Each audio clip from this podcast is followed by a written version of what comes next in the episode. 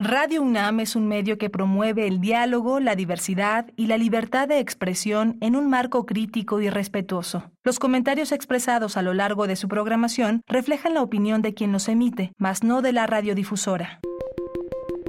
Hipócrates 2.0 Nutrición. Bioética. Estrés. Vacunación. Salud.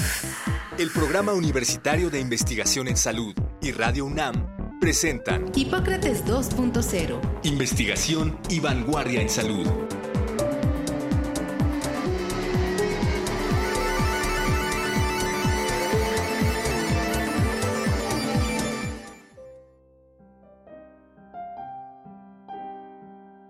Hola, ¿qué tal? Bienvenidos a Hipócrates 2.0. Yo soy Mauricio Rodríguez, como cada semana los saludo con muchísimo gusto y les agradezco que nos estén acompañando aquí en Radio UNAM.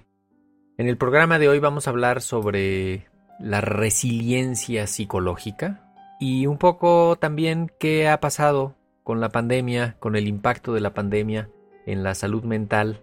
Invitamos hoy al doctor Juan José Sánchez Sosa, psicólogo por la UNAM, maestro y doctor en psicología y desarrollo humano por la Universidad de Kansas en Estados Unidos. Ustedes ya lo han escuchado aquí en este programa alguna vez previa.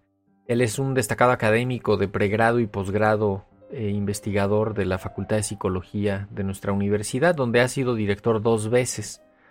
Entre las distinciones académicas y profesionales que ha recibido destaca la de profesor emérito de la UNAM y el doctorado honoris causa por la Universidad de Ottawa en Canadá. Es miembro del Sistema Nacional de Investigadores nivel 3 y miembro de la Academia Mexicana de Ciencias y también ha sido integrante de la Comisión Especial de la UNAM para la emergencia del COVID-19. Nos da muchísimo gusto tenerte aquí de nuevo en Hipócrates 2.0. Muchísimas gracias, feliz de la vida.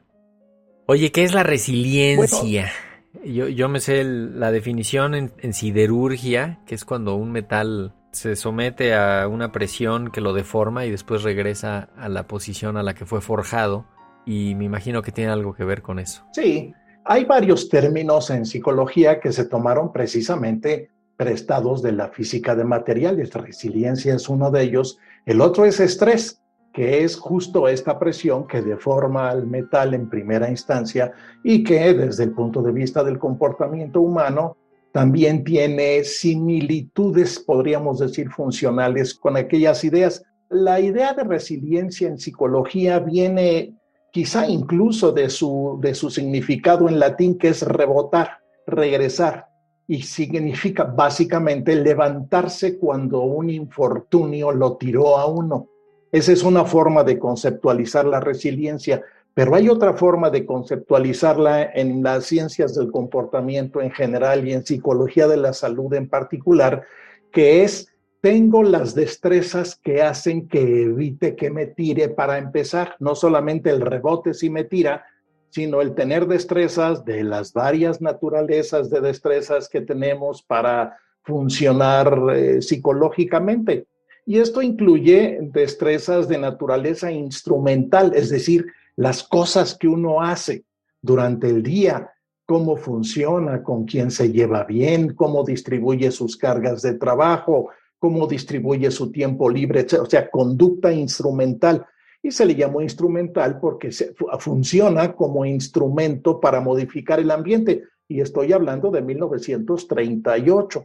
El otro componente de la resiliencia es muy curioso porque afecta al primero y lo afecta el primero, pero está más relacionado con lo que nos creemos, con lo que, por así decirlo, nos compramos y adoptamos una creencia, desarrollamos una convicción. El problema es que muchas veces esa convicción, si esa eh, creencia está distorsionada, está mal informada, está sesgada, va a afectar dos cosas. Uno, mi comportamiento para adaptarme al infortunio o para adaptarme a todo tipo de problemas importantes, como vimos en la pandemia, como vimos en el temblor de hace unos pocos días, pero el tercero también es importante porque juega con los otros dos y es las reacciones emocionales. Sabemos desde hace mucho que una reacción emocional intensa, persistente, difícil de manejar, modifica casi todo, modifica cómo pensamos, modifica cómo hacemos las cosas e incluso modifica cómo funciona nuestro organismo en una serie de condiciones. En términos generales, la resiliencia es, es un mecanismo que nos ayuda, nos ayuda a levantarnos, nos ayuda a evitar caernos, nos ayuda a adaptarnos, pero ¿cómo se construye? Con experiencias, con aprendizajes, este, te cuentan, o tú simplemente te vas cayendo y te vas levantando. ¿A qué edad ya tienes los componentes básicos de la resiliencia? Pasan las dos cosas. Y en ese sentido podríamos hablar de buenas y malas noticias. Empezamos por las buenas. Aunque tengamos problemas para manejar el infortunio, para manejar el estrés, para resolver problemas, ese tipo de destrezas en la regulación emocional, en las creencias que nos compramos, en las conductas que tenemos, son modificables a partir del aprendizaje. ¿Esto qué quiere decir? Que podemos aprender formas para afrontar todas estas situaciones. El segundo, digo mala noticia, pero no lo es, es que la resiliencia ocurre desde muy temprano en la vida cuando tenemos una familia que expresa el afecto, que da apoyo, que reconoce los esfuerzos especiales, que nos facilita el llevarnos con otra gente, que nos facilita el formar un grupo que a la hora de los problemas nos ayuda. Eso forma la resiliencia y eso empieza pues prácticamente desde el primer año de vida. Cuando llegamos a la edad adulta, va a haber destrezas que tenemos y destrezas que nos faltan. Si esas destrezas que nos faltan son muchas y tocan los, eh, estos tres aspectos que he dicho, el emocional, el cognitivo y el conductual, vamos a tener más problemas. Uno, para soportar el infortunio, cualquiera que sea la tragedia, la situación, el problema que puede ser, me peleo con mi pareja, pierdo dinero, me corren del trabajo, tengo problemas en donde trabajo, etcétera vamos a estar menos preparados. Pero en la medida en que hemos tenido esta infancia, esta forma de aprendizaje, en esa misma medida lo que vamos a tener es destrezas que nos van a pedir, nos van a permitir adaptarnos. ¿Qué es lo que pasa si no las tenemos? Necesitamos buscar ayuda. Y la ayuda, cuando se llega a extremos, tiene que ser ayuda profesional, alguien que sepa una serie de técnicas que hayan surgido de la evidencia clínica y de la investigación científica sobre cómo ir conformando o restaurando esas destrezas. De modo que tenemos las dos cosas, pero lo importante es ir poniéndole atención a cuáles de las situaciones me permiten adaptarme mejor, cuáles me salen peor y algo que también aprendemos probablemente desde la primaria, hacernos de cuates. Técnicamente se, entiende como apoyo social y lo que se ha visto es que tanto en enfermedades físicas como en problemas de comportamiento, el contar con alguien que nos ayuda es muy importante para salir de los problemas. Fíjate que lo más interesante es que ese apoyo social puede ser real o puede ser percibido. Si una persona percibe mucho apoyo social, aunque no lo tenga, va a funcionar mejor. Si una persona percibe que no tiene apoyo social, aunque lo tenga, va a tener problemas para adaptarse. Pero no, no que oiga voces que le están diciendo apoyo, ¿no? No, no, no. No, en realidad, básicamente lo que nos pasa es que cuando tenemos un problema y empezamos a hacer cosas para resolverlo, esas cosas pueden funcionar, si no nos funcionan, buscamos ayuda. De hecho, identificar el problema y buscar resolverlo, eso ya es parte de la resiliencia, ¿no? Yo, yo te quería preguntar en qué, eh, ahora en, en tiempos de crisis, como el de la pandemia, que además ya duró muchísimo, ¿qué, ¿qué papel juega la resiliencia? Porque me imagino que pues no es lo mismo los primeros meses que dos años y medio después. Así es. Entre las cosas que notamos mucho durante la pandemia fue que las personas que tenían más problemas solían ser aquellas personas que desde antes de la pandemia tenían algún problema de naturaleza emocional, de naturaleza adaptativa o que tenían creencias muy distorsionadas sobre lo que estaba pasando. Yo me acuerdo lo que oíamos al principio de la pandemia en términos de mil cosas que resultaron totalmente alejadas de lo que realmente estaba pasando. Y algo muy interesante es que hubo personas con problemas anteriores a la pandemia y que esos problemas se le agravaron durante la pandemia, entre otras razones porque hubo este encerrón, hubo esta, esta situación en la que no podíamos salir, en la que teníamos que extremar condiciones y eso estresó a mucha gente. Pero lo interesante es que otras personas que a lo mejor tenían problemas antes, a la hora de vivir en cuarentena, tuvieron oportunidades de mejorar destrezas interpersonales que no tenían o que no habían experimentado. Y entonces nos encontramos con las dos cosas.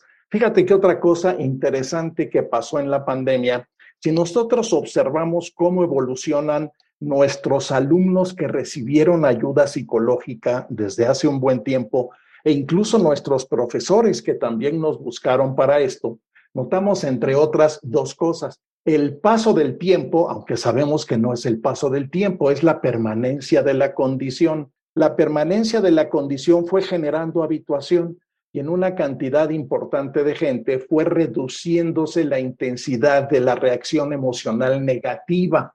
Y a la hora de intervenir, ya en plan de consejo psicológico, ya en plan de psicoterapia, ese proceso hizo que la adaptación fuera aún mejor. No sabemos qué tanto esa intervención compuso o se agregó al componente inicial de habituación o lo que estamos viendo es que si, si las personas se intervinieron, si pidieron ayuda, si la recibieron de personal competente, esas personas no solamente mantuvieron un nivel muy bajo de incomodidad y de problemas psicológicos, sino que le está durando más esa estabilidad. Eso es interesante y justo ahorita tenemos en marcha algunos estudios viendo qué tanto pasa eso.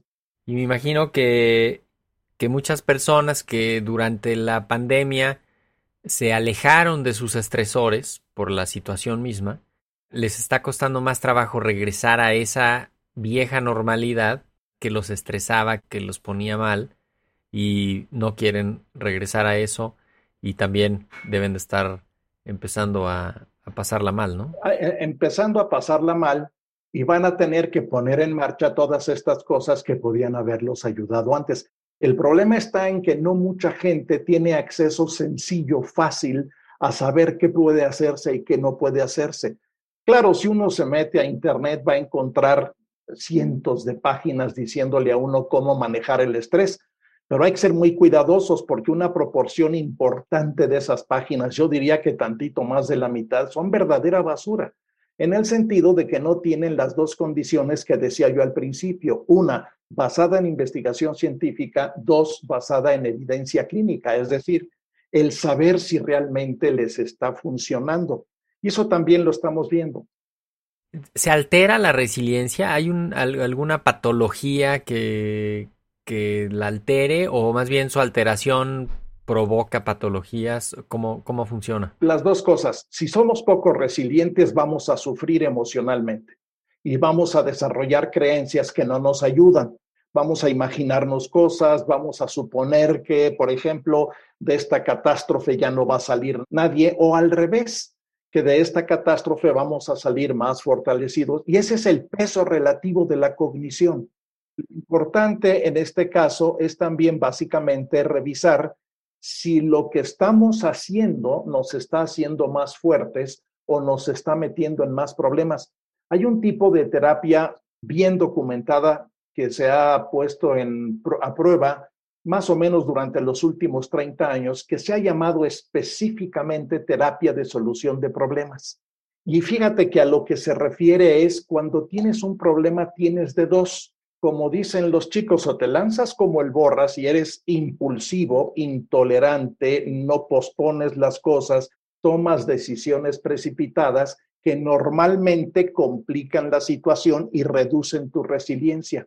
Y lo que hace esta terapia es reducir la impulsividad, ver las cosas con más calma, de una manera más integrada, de una manera más sistemática, tomar decisiones, implementarlas y evaluar si sirvieron o no. Este tipo de terapia ha funcionado muy bien para muchas personas que han sentido que su resiliencia precisamente ha bajado con la pandemia y ahora con este reingreso a esto que hemos llamado nueva normalidad. Me imagino que la otra, porque describías que una de las reacciones era esa, ser impulsivo y, este no pensarla, eh, quererla resolver sin pensar. La otra me imagino que es paralizarte y no, no hacer nada ante el problema. Exactamente. Hay veces que la ansiedad tiene tales extremos que nos paraliza. Y a eso me refería yo al principio al decir que hay reacciones emocionales que interfieren terriblemente con la adaptación, con el pensamiento, con conocer las cosas con cuidado, con buscar ayuda sistemática. Y ese es uno de los problemas más serios de dos extremos que son, lo hemos visto dentro de la nosología psiquiátrica, que son la depresión mayor como una bajísima activación, pero también los extremos de una ansiedad tan intensa que produce esta parálisis.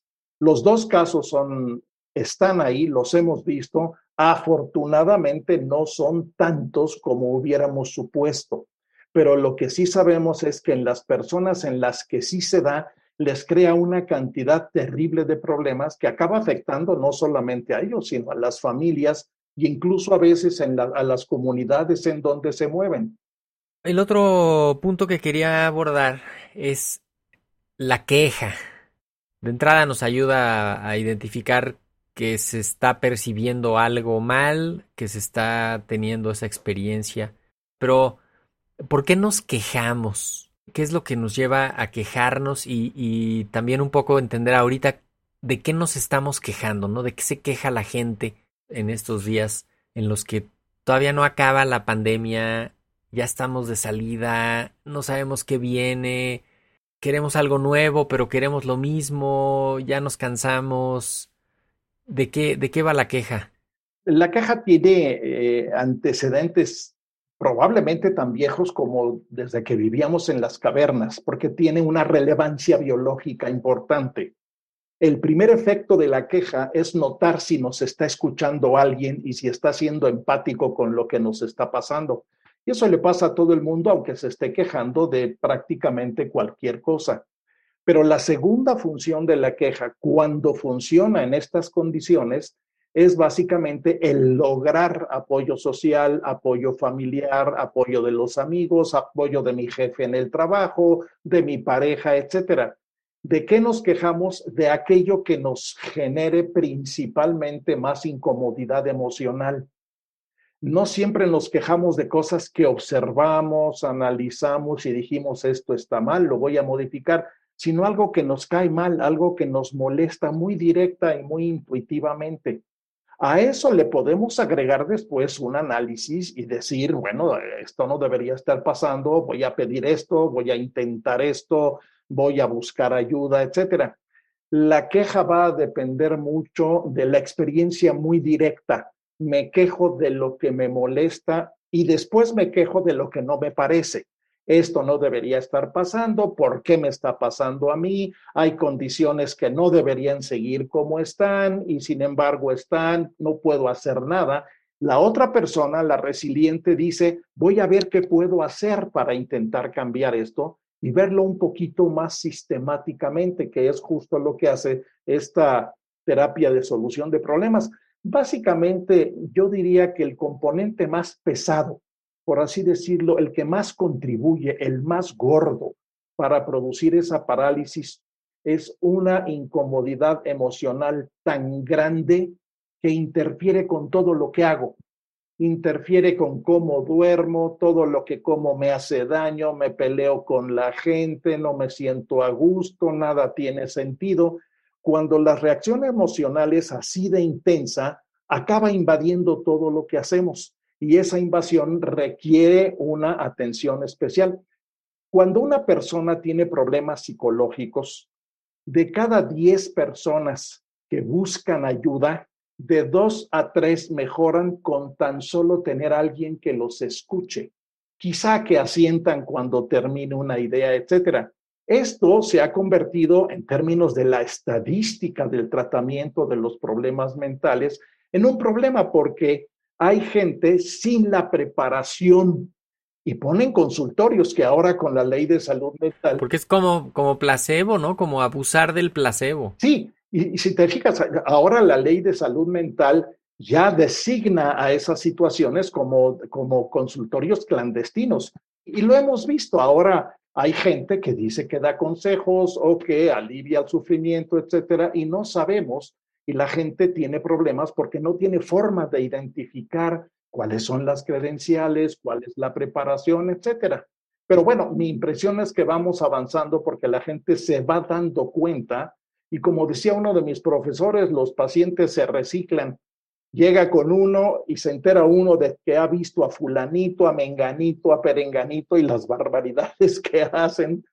Y, y en esta frontera de lo psicológico que tiene impacto en el cuerpo, ¿no? De toda esta parte psicosomática, ahí, híjole, se perpetúa ese, ese ciclo. Pero entonces, en resumen, lo ideal sería quejarse y hacer algo al respecto. Sí. Ahora, imagínate una queja de tal naturaleza que irrita a la persona que escucha al quejoso. Pues ya le funcionó al revés, porque la naturaleza de la queja también va a depender de la forma en que se exprese, de la relación con quien está escuchando, etcétera. Hace apenas 40 años no conocíamos el proceso que hace que un estrés intenso, sostenido, prolongado, mal manejado, acabe convirtiéndose en una gripa o en un tumor. No quiere decir que lo cause. Lo que quiere decir es que normalmente hay una gran cantidad de razones más bien de tipo genético que producen una propensión y que el estrés intenso, prolongado, mal manejado, acaba siendo el empujoncito que necesitaba para la precipitación de un cuadro médico. Y bueno, en, eso ahora hay una gran cantidad de investigación y afortunadamente estamos aprendiendo casi cada semana algo nuevo. Creo que una de las conclusiones a las que quiero ir llegando es, lo primero es tener la capacidad de decir, no estoy bien, buscar ayuda. No sé por dónde le recomendarías a la gente iniciar esa búsqueda o, cómo dar ese paso, además de que ahorita damos los teléfonos del call center, de la Facultad de Psicología? Normalmente se empieza con la gente con la que uno vive. Si hay expresión mutua del afecto y no tiene que ser nada más con la pareja, puede ser con cualquier persona con la que viva uno y encontramos que la queja recibe apoyo, recibe esta escucha activa, etcétera. Y a veces la queja lleva a una de dos cosas, o que la persona que nos escucha la queja proponga una posibilidad de solución o el quejarnos y escuchar su opinión a nosotros nos genera una posibilidad de solución que no se nos había ocurrido. Ese es el papel de la queja. Lo importante de la queja es dónde ocurre, con quién nos quejamos, cómo nos quejamos. Hay veces que nos podemos quejar de una manera tan escandalosa que irritamos a la persona que nos escucha y fíjate, dijiste bien, el primer paso, de hecho, para quejarse es el notar cómo nos estamos sintiendo, qué nos está pasando, tratar de ponerlo en palabras, porque si no, la queja no tiene sentido. Eh, nada más va a decir, estoy mal, pero estás mal, ¿cómo? Esa parte descriptiva de ponernos atención para poder quejarnos, por así decirlo, en orden o por, por, por así decirlo, con la claridad que le permita a la persona que nos escucha ayudarnos a hacer propuestas y generar esta mejoría de la resiliencia ya a mediano y más largo plazo. Sirva la ocasión para recordar los teléfonos del, Centro de Atención Telefónica de la Facultad de Psicología. Hemos hecho aquí algunos programas eh, dedicados a lo que han a lo que han estado haciendo. Tengo entendido que es un servicio muy útil para toda la para toda la sociedad. El teléfono es 55 50 25 08 55 y ahí atienden de lunes a viernes de 9 de la mañana a 6 de la tarde. Voy a repetir el número 55 50 25 08 55. Ahí hay personal capacitado, personal supervisado, gente entrenada.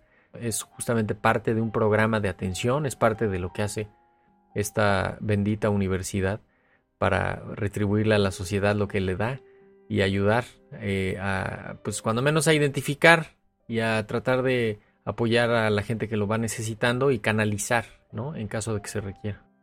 Pues doctor Juan José Sánchez Sosa, muchísimas gracias. ¿Con qué día te quieres despedir? Muchísimas gracias a ti. Yo creo que básicamente hay que ayudarle a la gente a ponerse atención antes que nada. Y después de ponerse atención, saber a quién buscar, ser cuidadoso con a quién se acerca uno para pedir un consejo, para pedir ayuda, porque esto además, si te fijas, esto va a retroalimentar la formación de alguien experto que realmente puede ayudar. Claro, y el primer paso sería pues alguien que tenga la carrera de psicología, alguien que tenga eh, formación de posgrado después de medicina, en algo de salud mental. Eso se comprueba fácilmente con un título pegado en la pared, con una cédula profesional y, preguntar también eso, eso va ayudando. Así es. Perfecto, pues muchísimas gracias, Juan José. hombre, muchísimas gracias a ti. Yo eh, es, es, fíjate que este programa ha estado tomando una preeminencia fundamental y, lo notas cuando la gente empieza a referirse a él para cosas. De modo que debes estar muy satisfecho. Así es, muchísimas gracias. A ti, gracias, hasta luego. Pues se nos acabó el tiempo, vámonos corriendo. Yo soy Mauricio Rodríguez, qué bueno que nos escucharon. Espero que la próxima semana nos vuelvan a acompañar y sigan aquí en sintonía de Radio UNAM. Agradecemos al doctor Samuel Ponce de León, coordinador del Programa Universitario de Investigación en Salud y coordinador académico de esta serie. El Programa Universitario de Investigación en Salud y Radio UNAM agradecen tu escucha. Te esperamos la siguiente semana para platicar sobre lo último en materia de salud e investigación en Hipócrates 2.0 investigación y vanguardia en salud. Se despiden de ti en la producción Patti Gamboa, Héctor Castañeda y Alejandra Gómez. Hipócrates 2.0, Radio UNAM. Experiencia sonora.